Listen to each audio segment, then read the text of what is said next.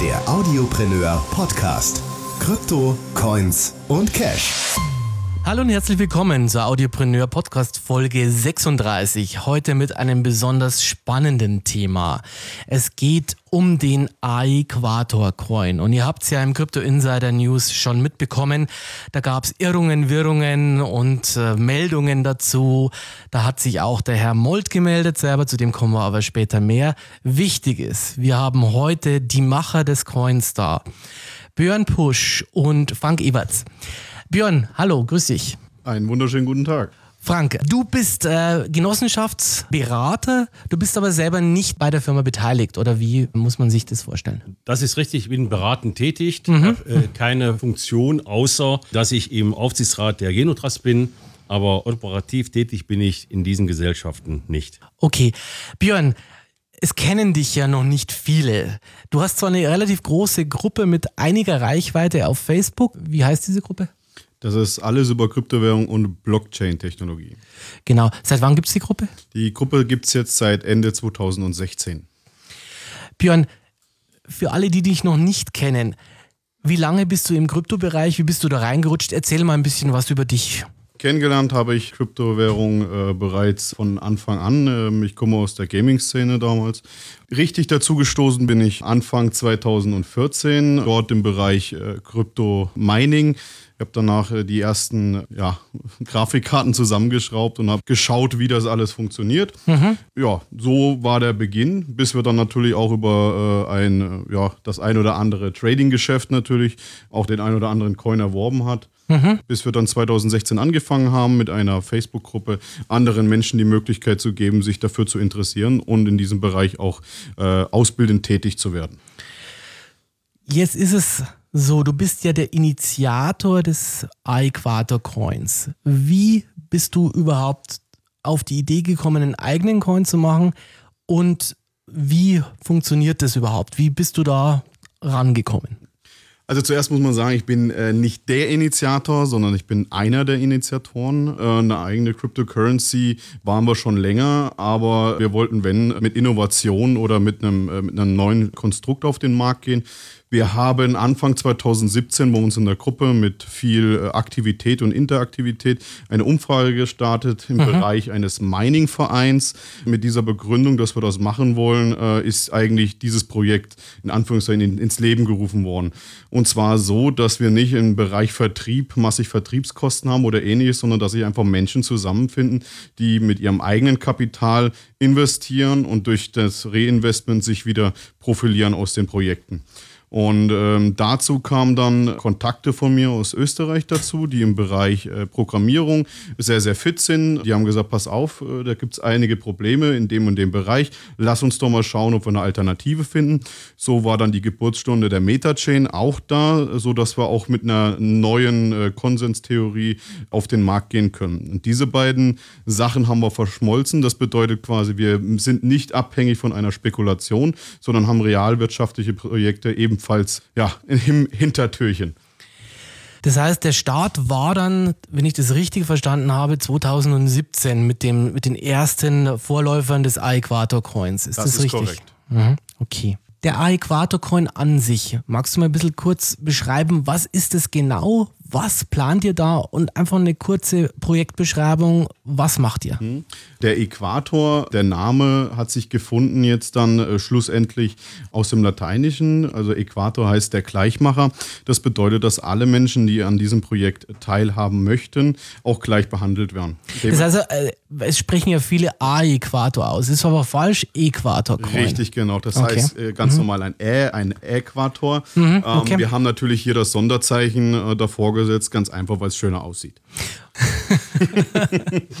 ja, erzähl weiter. Wie, wie ging es weiter?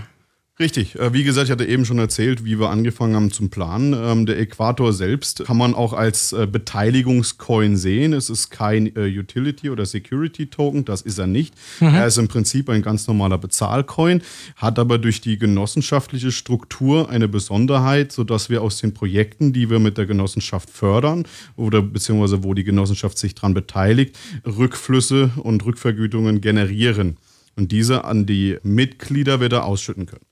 Jetzt habt ihr ja eine Genossenschaft als Geschäftsform gewählt, was ja relativ besonders ist. Der Firmensitz ist ja auch in Berlin, glaube ich, richtig, oder? Berlin? Mittlerweile ist er in Berlin. Im Handelsregister ist noch nicht aktualisiert. Wir haben äh, mittlerweile mehrere Standorte. Die Hauptstelle wird in Berlin sein, in der Wittestraße 49, äh, zehn Minuten vom Bahnhof entfernt. Wir haben ebenfalls in Wien ein Büro auf der linken Wienzeile. Also wir sind mittlerweile sehr, sehr weit schon vernetzt. Sehr, sehr überschaulich noch. Jetzt steige ich da nicht so ganz durch und vielleicht meine Hörer auch nicht. Es gibt ja, es gab, sage ich mal, die Bitcoin EG als Genossenschaft. Die wurde ja irgendwie umfirmiert in die Blockchain EG und es gibt jetzt zwei weitere Genossenschaften, die Genotrust EG und die Trust Exchange Genossenschaft. Was ist da der Hintergrund, Herr Everts? Also wir lassen uns grundsätzlich von der Prämisse leiten, dass wir Risiko und Kapital trennen. Die deutsche Blockchain ist die äh, operativ tätige Gesellschaft, in dem der Herr Beiersdorf und der Herr Pusch äh, im Vorstand agieren. Und die betreuen als Komplementärin die aktuell vier Projektgenossenschaften, Gesellschaften. Und äh, die Genotrust nimmt die Mitglieder auf und die Mitglieder erwerben dort ihre äh, Äquator-Bonds, die nachher von der DBC Metachain dann in Äquator Coins umgewandelt wird. Des Weiteren investiert dann die Genotrust mit dem erwirtschafteten Kapital in die Projektgesellschaften. Und äh, so haben wir also die Risiken des operativen Geschäftes und das Kapital in der Genotrust getrennt. Das bedeutet, wie reduziert ihr den Totalverlust? Wie ist es geplant? Das ist wiederum eine andere Baustelle. Ja. Äh, Wir haben äh, mit der genossenschaftlichen Rechtsform die insolvenzsicherste Rechtsform in Deutschland mit stabil 0,1 Prozent. Ja. Darüber hinaus unterwerfen wir uns einer Sonderprüfung des Prüfungsverbandes. Und zur äh, Absicherung des Totalverlustes separieren wir 25 Prozent der Einnahmen in einen separaten Fonds, äh, der dann von einem Treuhänder verwaltet wird und der als Reserve auf jeden Fall erhalten bleibt, sollte irgendetwas nicht so gut funktionieren, wie wir es aktuell planen.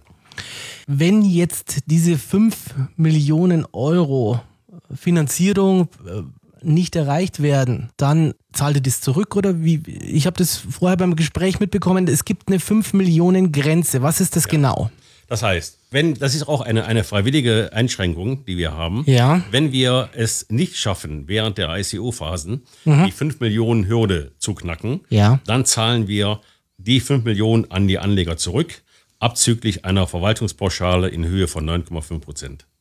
Und das ist von euch, also ihr habt euch das selber auf die Fahne geschrieben jetzt. Ja, Okay, da gibt es keine Verpflichtungen. gut. Weder für das eine noch für das andere. Ihr habt ja noch vier Projektgesellschaften. Für was sind die zuständig? Ja, wie bereits erwähnt, haben wir verschiedene Projekte in der Pipeline. Äh, diese befinden sich, und ich kann das nochmal ausdrücklich sagen, nicht nur in der Planung, sondern bereits in der Umsetzung. Wir haben als allererstes unsere Metachain. Ähm, Das ist das Projekt, äh, was zum einen die Emittentin des ICOs ist und zum anderen die neue Konsensustheorie. Dann haben wir eine Projektgesellschaft für unsere Kryptomaten, die den Vertrieb steuert, äh, die hier auch die Gewinne erwirtschaftet im Bereich Transaktionsgebühren. Dann haben wir eine Projektgesellschaft im Bereich Green Mining. Hier arbeiten wir unter anderem mit 3M und äh, Demel Systemplanung aus der Schweiz zusammen. Im Bereich Liquid Cooling, das heißt, wir nutzen hier mit dem Liquid Cooling ähm, die Abwärme zum einen für die Prozesswärme und zum anderen für Kühlung. Das ist äh, das, was es auf dem Markt derzeit so noch nicht gibt. Wir haben noch eine weitere KG, äh, eine Projektgesellschaft, das bezieht sich auf die äh, Point-of-Sale-Systeme. Das bedeutet, wir werden vermehrt äh, in dem, im Einzelhandel quasi und auch im Großhandel Point-of-Sale-Systeme implementieren. Das bedeutet so, dass der Einzelhändler Cryptocurrency annehmen kann und kann selber entscheiden, möchte ich die Cryptocurrency haben oder möchte ich den Eurobetrag haben. Will er den Eurobetrag haben, äh, tauschen wir natürlich über unsere Trust Exchange äh, diesen Betrag in Euro. On top haben wir äh, uns gewählt und zwar als äh, Real Life Airdrop, dass wir an jedes Mitglied ab einem gewissen Umsatz, also Minimum 500 Euro, eine Debitkarte herausgeben. Diese Debitkarte ist eine ganz normale Euro Masterkarte, aber durch unsere äh, Exchange und durch unsere Partnerbank können wir die Beträge von Cryptocurrencies direkt in Euro auf den Karten gutschreiben. Im Augenblick läuft ja gerade die ICO-Phase, die Pre-ICO-Phase. Ihr sagt ja nicht Initial Coin Offering dazu, sondern ihr habt ja einen anderen Begriff geprägt. Warum habt ihr das gemacht? Und wie heißt dieser Begriff? Ja, analog äh, unserer gesamten Struktur, die kooperativ aufgebaut ist, indem wir sagen, wir möchten kooperieren und nicht konkurrieren, haben wir auch äh, eigene Vokabeln äh, im Bereich der Kooperation. Und das heißt, dass wir nicht ICO sagen im Englischen, sondern wir sagen ICO, das ist die interaktive kooperative Offerte. Warum ist das so? Oder warum macht ihr das? Das ist dem geschuldet, dass wir auch sagen, wir sind alle in Deutschland ansässig. Mhm. Wir sind äh, verifizierbar, alle äh, Agierenden sind erkennbar, mhm. äh, wohnen entweder in Deutschland schwerpunktmäßig, dann haben wir einige Österreicher und einige Schweizer mit an Bord, also alles in der Nähe, sind also auch haftbar zu machen und erkennbar. Und darüber hinaus äh, haben wir den White Paper nicht nur in Englisch, sondern sehr umfangreich. Wir haben in Summe eine Dokumentationsserie von über 200 Seiten und allein dieser ursprünglich genannte White Paper, äh, was jetzt unsere Offerte ist, hat einen Umfang von über 70 Seiten, in dem wir alles im Detail darstellen, was wir wann und wie wir es machen. Dieser ICO hat ja, ihr sagt ja ICO, Entschuldigung, jetzt muss ich mich selber korrigieren, hat ja bestimmte Meilensteine. Im Augenblick ist die Pre-Phase. Björn, wie schaut es denn aus? Wie äh, geht es denn weiter und wie habt ihr gestartet überhaupt mit diesem ICO und äh, was sind die Meilensteine von dem Ganzen? Genau. Also ähm, der ICO selber hat äh, jetzt mit dem Pre-ICO gestartet am 15.07. Wir hatten vorher ein Private Pre-ICO gemacht, wo keiner wusste oder noch wenige wussten, wo es eigentlich hingeht, wo die Projekte zwar schon in der Umsetzung waren, wo man aber das ein oder andere Ziel noch nicht absehen konnte. Jetzt äh, haben wir, wie gesagt, den Pre-ICO mit 60 Cent. Wir haben jetzt eine vier Wochen ähm, Terminus bis zum 11.11. .11. Dann räumen wir uns ein, dadurch, dass wir SEPA-Überweisung annehmen, eine 14-tägige Frist. Und am 27.11. geht unsere Cryptocurrency mit ihrem Genesis-Block an den Start. Die ganzen Repositories sind alle im GitHub da. Es fehlen zwei Dateien. Wenn jemand gucken möchte, dann wird er sie auch finden, welche fehlen. Das heißt, wir können direkt am 27.11. mit den Coins, die im ICO verkauft worden sind, starten. Ja, ähm, eins wollte ich noch zum ICO dazu sagen, was ja. auch natürlich eine Besonderheit ist. Das Initial Coin Offering ist ja im Prinzip ein Tausch. Das heißt, ich gebe jemanden einen Wert, entweder Euro, Bitcoin, Dash und bekomme einen Gegenwert zurück habe dann damit aber aktuell keine besonderen Ansprüche an dieses Unternehmen. Das ist bei uns etwas anders, deswegen auch der andere Name, weil bei uns wird jeder Teilnehmer am ICO wird Mitglied in der Genossenschaft und hat somit ein Mitspracherecht. Wir haben eine Generalversammlung und wie gesagt die Beteiligung durch den Umsatz mit der Genossenschaft. Kommen wir mal zu den Kryptoautomaten. Da gibt es ja im Internet mehrere Videos dazu und da wird ja behauptet von einem Kritiker, dass diese Automaten die Automaten der Firma Cointed wären. Ja, da gab es ja Probleme mit der Staatsanwaltschaft, das hat ja mit den Automaten an sich nichts zu tun, wird aber immer vermischt dargestellt. Sind die Automaten, die ihr jetzt aufstellen wollt, das ist ja bei euch auch ein Meilenstein, sind die denn wirklich von Cointed, bevor wir dann auf die eigentliche Automatenaufstellung eingehen? Ist das richtig oder ist das nicht richtig?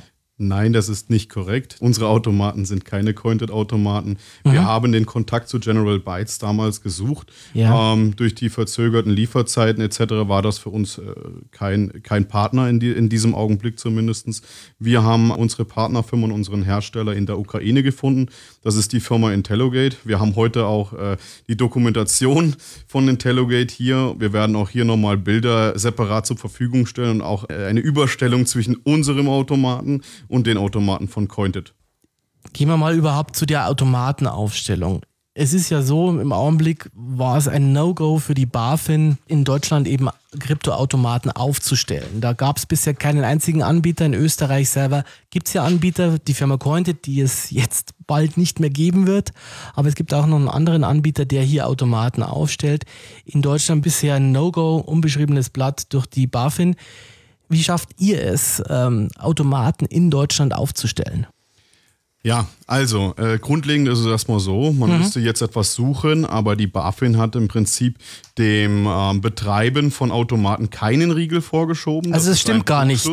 Das mhm. ist nicht korrekt. Die BaFin okay. sagt nämlich genau einfach nur eins, haltet euch an die Gesetze. Das heißt, mhm. wenn ich in Deutschland Automaten betreiben darf, ja. benötige ich in Deutschland dafür eine Lizenz.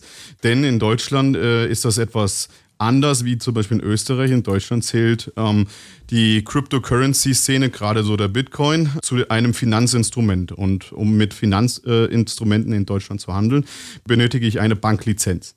Diese, Bank, diese Banklizenz, die, die habt ihr oder ihr habt eine Partnerbank oder wie macht ihr das? Genau. Also nein, wir selber haben noch keine Banklizenz. Mhm. Wir haben am Anfang überlegt, ob wir diesen ähm, Weg uns erkämpfen. Dadurch, dass wir aber festgestellt haben, dass wir das Know-how auch für eine Bank selbst äh, direkt nicht mitbringen können ja. und wir uns aktuell auch ne, keinen einkaufen wollten, der dieses Know-how mitbringt, mhm. mhm. haben wir uns entschieden, mit einer Bank zu kooperieren. Diese Bank stellt uns zum Beispiel auch für das Vermitteln von diesen Dienstleistungen, also quasi für das Vermitteln von Finanzinstrumenten, ein Haftungsdach. Deswegen haben wir auch eine äh, dritte Genossenschaft, das ist die Trust Exchange.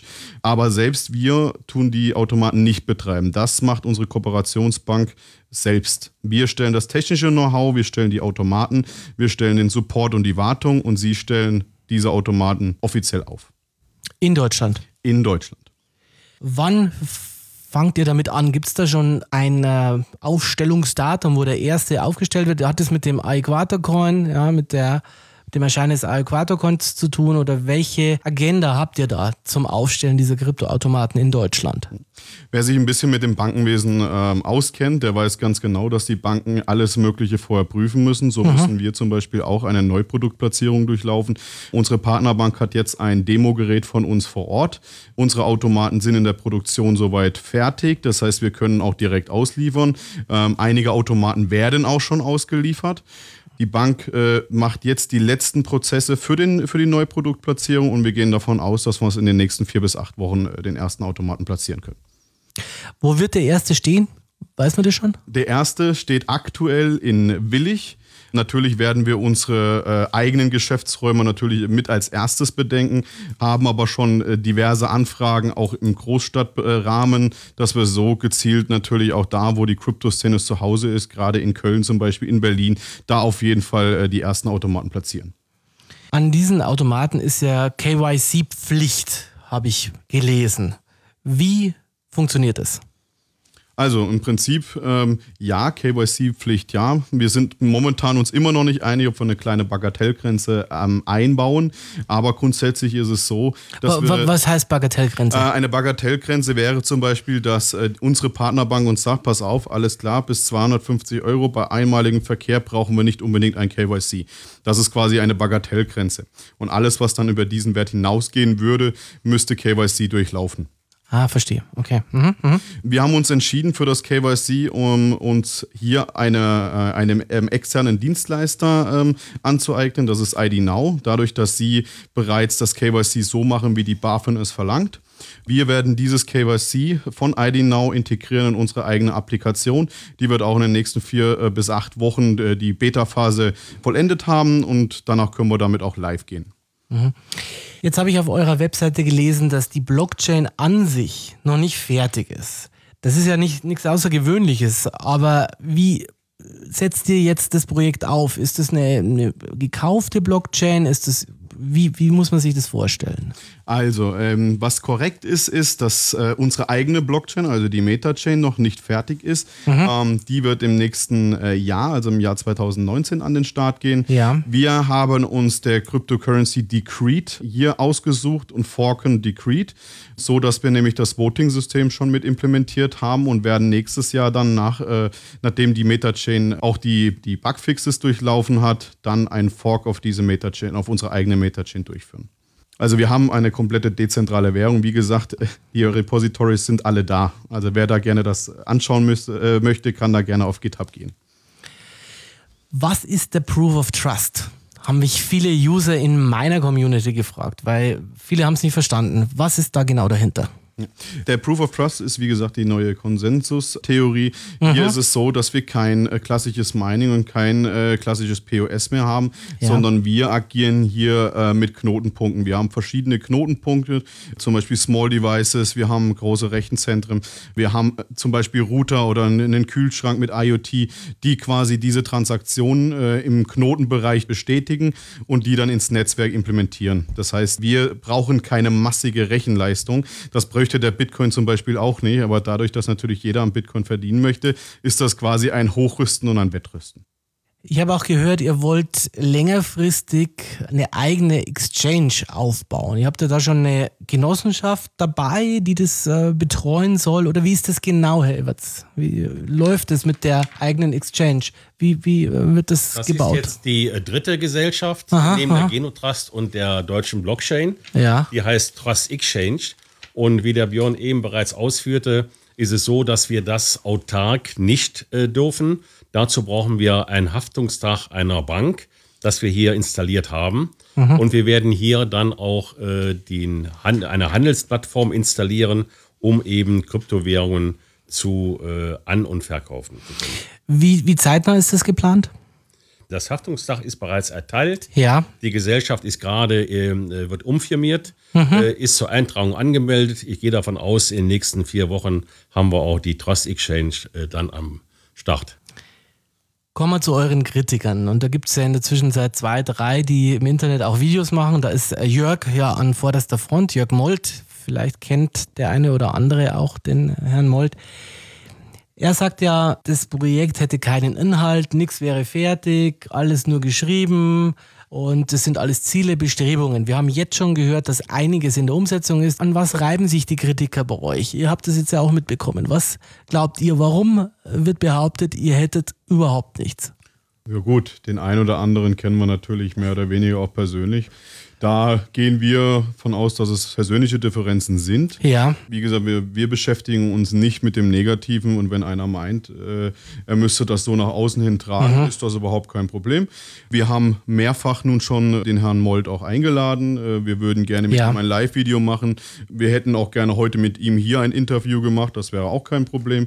Wir haben äh, unsere Netzwerke, die bei ihm auch noch in der Gruppe aktiv sind, ebenfalls gesagt, hier passt auf, wenn ihr doch das hört, dann schreibt doch drunter, wir sind für alles offen, wir können alles erklären.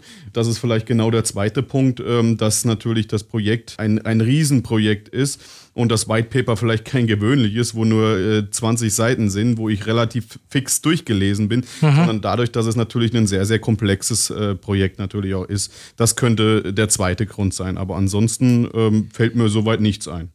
Das heißt, also, ihr seid in der Umsetzungsphase, ihr habt schon begonnen damit. Du kannst jetzt eigentlich nicht vorstellen, warum da immer das wieder aufgewärmt wird. Da können durchaus persönliche Sachen mit reinspielen, kann man das so sagen? Das ist unter Umständen möglich, ja. Okay. Jetzt habe ich einige Gerüchte gehört, dass ähm, hier der Raiffeisenverband mit euch eine Kooperation machen möchte. Ja, das ist ja ein ganz heißes Gerücht, was in mehreren internen Gruppen diskutiert wird. Ich weiß, du darfst da nichts sagen drüber, aber könnte da was dran sein? Um diesem Gerücht äh, etwas Herr zu werden, also es ist so, wir sind Ja. Mitglied im Blockchain-Schaufenster von Mitweiter. Da ist unter anderem äh, eine ähm, Volks- und Raiffeisenbank natürlich drinne. Was ich aktuell nicht sagen kann, ist, dass wir mit dem kompletten Verband äh, der, der Raiffeisenbanken zusammenarbeiten, weil der wäre wahrscheinlich eine ganz andere Liga, weil wir momentan uns befinden. Was ich dazu sagen kann, ist, dass wir natürlich auch mit den Vorständen beziehungsweise über einen Kontakt mit den Vorständen auch von, der, von dieser Raiffeisenbank äh, korrespondiert haben. Neben diesen Projektgesellschaften gibt es ja noch eine University. Was ist es und was plant ihr mit dieser University? Also die, auch diese Gesellschaft ist, hat eine genossenschaftliche Struktur. Sie ist installiert. Das heißt, die gibt es schon, oder? Die gibt es schon, ja. Und wir haben äh, dort einen äh, sehr guten äh, Leiter. Der hat bisher mehrere Privatuniversitäten in Deutschland geleitet. Und die Schwerpunkte in diesem Bereich sind einmal das Kooperationsmanagement. Das heißt, wir werden dort Vorstände und Aufsichtsräte von Genossenschaften schulen, werden die Finanz- und Prüfungskompetenz und die Organisations- und Reportingkompetenz erweitern, um das Management auch dann stabil zu machen. Wir werden im Bereich äh, der Blockchain-Technologie und der Kryptowährungen Wissens- und Technologietransfer anbieten. Und geplant ist dort auch irgendwann äh, dann ein äh, Bachelor- und ein Master-Ausbildungsgang äh, zu etablieren. Warum ist euch das wichtig? Glaubt ihr, dass in Deutschland die Bildung zu Kryptowährungen noch nicht, also ich habe jetzt neulich eine Studie gelesen, das muss man vielleicht auch mal dazu sagen, da wurde gefragt, was ist die Blockchain? Ja, und äh, da haben dann 51 Prozent gesagt, eine Toilettenspülung. Ja. so, so ähnlich zumindest. ja, ja, ja, genau. Und ähm, ist das der Grund, warum ihr hier jetzt die University macht oder geht ihr nur auf Genossenschaften? Weil ihr wurde ja schon angesprochen, Studiengang, Bachelor, Master. Ist das eine interne Schulung, Ausbildung oder wollt ihr auch extern äh, andere Leute schulen, als Studiengang das anbieten oder ist das nur eine Genossenschaftsschulung oder wie muss ich mir das vorstellen? Nein, wenn wir sagen Genossenschaftsschulung, dann ja. trifft es das nicht im Kern, denn mhm. wir reden gerne von Kooperationen. Und mhm. die genossenschaftliche Rechtsform, Rechtsform ist eine Möglichkeit, diese Kooperation umzusetzen. Mhm, verstehe. Äh, mhm. Und wir würden hier, wie ich schon sagte, Kooperationsmanagement lehren. Das heißt also auch weg vom Konkurrieren hin zum Kooperieren. Das ist nun eine grundlegende Herzensangelegenheit, die wir dann auch äh, ja, in die Bevölkerung reinbringen möchten, weil wir davon überzeugt sind, dass es dort weniger Reibungsverluste gibt und weniger negative Energien, wenn man kooperiert. Wir haben drei Standbeine, das erwähnte Kooperationsmanagement und dann möchten wir alle, nicht nur Mitglieder unserer Struktur, sondern alle äh, Menschen möchten wir anbieten, mehr über die Blockchain und mehr über die Kryptowährung zu erfahren. Was man hier natürlich noch dazu sagen darf, dass wir natürlich durch die Genossenschaft auch verpflichtet sind, einen Förderzweck zu erfüllen. Das ist das, was man natürlich mit der äh, University natürlich auch machen. Also ich, äh, mu ich muss das tun, oder? Ich muss da eine... Das ist korrekt. Das, ja, äh, okay. das ist nicht nur eine, eine, eine, eine Sollbruchstelle, sondern, sondern das ist ich eine, muss das mit anbieten. Grund, genau, mhm. das ist eine mhm. grundlegende Voraussetzung für eine Genossenschaft. Okay. Ähm, was natürlich an unserer Struktur schön ist, ist natürlich, dass es eine eigenständige Genossenschaft ist. Das heißt, sie muss muss nicht nur uns als Partner annehmen oder ähnliches, sondern wir können natürlich, äh, wie es gerade schon erwähnt worden ist, auch andere Bereiche erklimmen. Das heißt also auch aus dem Bereich Blockchain-Technologie und Cryptocurrency könnte man sämtliche Coin-Projekte in dieser Academy verbinden und gemeinsam hier auch natürlich den Education-Part erfüllen. Ne? Ob das Dash ist, ob das die Bitcoin-Community ist, ob das Monero ist. Im Prinzip kochen alle nur mit Wasser und äh, die Akzeptanz wird nur gestärkt, wenn wirklich alle etwas enger zusammenrücken. Magst du nochmal erklären, wie diese ICO-Phase bei euch jetzt abläuft? Wir sind ja in, in der Prä-Phase. Wie geht's weiter? Genau, also zum ersten haben wir keine Hürde in der äh, Pre-ICO-Phase. Da haben wir uns dagegen entschieden, dass einer unbedingt mit einem massigeren Geld vorbeikommen äh, soll. Also ähm, bei uns kann man mit Kleinstbeträgen bereits schon im Pre-ICO mitmachen. Wir sind momentan bei 60 Cent. Die Staffelung kann man gerne auf www.aequator.io nachlesen. Diese Summe aus dem ICO werden dann auch entsprechend des White Papers verwendet. Ähm, wir werden nächstes Jahr äh, auch die Generalversammlung Versammlung äh, einberufen ähm, in der Genotrust. Dort kann man auch die Zahlen und Daten und Fakten gerne auch einsehen. Thema Stiftung. Was soll diese Stiftung fördern? Richtig, wir haben noch die Trust in Coop Stiftung. Hier liegt uns äh, die Aus- und Weiterbildung von Kindern und Jugendlichen sehr am Herzen, weil wir der Überzeugung sind, wenn ein Jugendlicher zunächst nach der Schule erstmal ein oder zwei Jahre zu Hause ist, dass es dann immer schwerer wird, dass er in ein äh, geregeltes Leben eintreten kann. Und wir möchten uns um die Gesundheit der Menschen durch ganzheitliche Heilmethoden, äh, die auch neue Wege gehen, gerne helfen. Und unseren Beitrag leisten, dass die, wenn er auch klein ist, aber dass die Welt ein bisschen besser wird. Björn, eine kurze Frage noch an dich. Du hast ja die Meilensteine schon skizziert. Wie siehst du die Firma wie siehst du den A-Äquator-Coin, eure Genossenschaft, in zwei Jahren? Ja, in zwei Jahren, äh, denke ich, haben wir alles so erfolgreich umgesetzt, dass unsere Mitglieder sowohl eine Spekulationsphase durchlaufen haben, das heißt also natürlich auch, dass der Äquator äh, um einiges an Wert gewinnen wird. Auf der anderen Seite sehen wir aber auch, dass wir ähm, aus mittelständischen Unternehmen auch logischerweise Einlagen bekommen, die sich natürlich an äh, den steuerlichen äh, Rückvergütungen ja, die werden sehr begeistert sein bei dem, was am Ende bei rumkommt. Wie viele Automaten habt ihr aufgestellt, glaubst du, in zwei Jahren? In zwei Jahren, wie viele Automaten?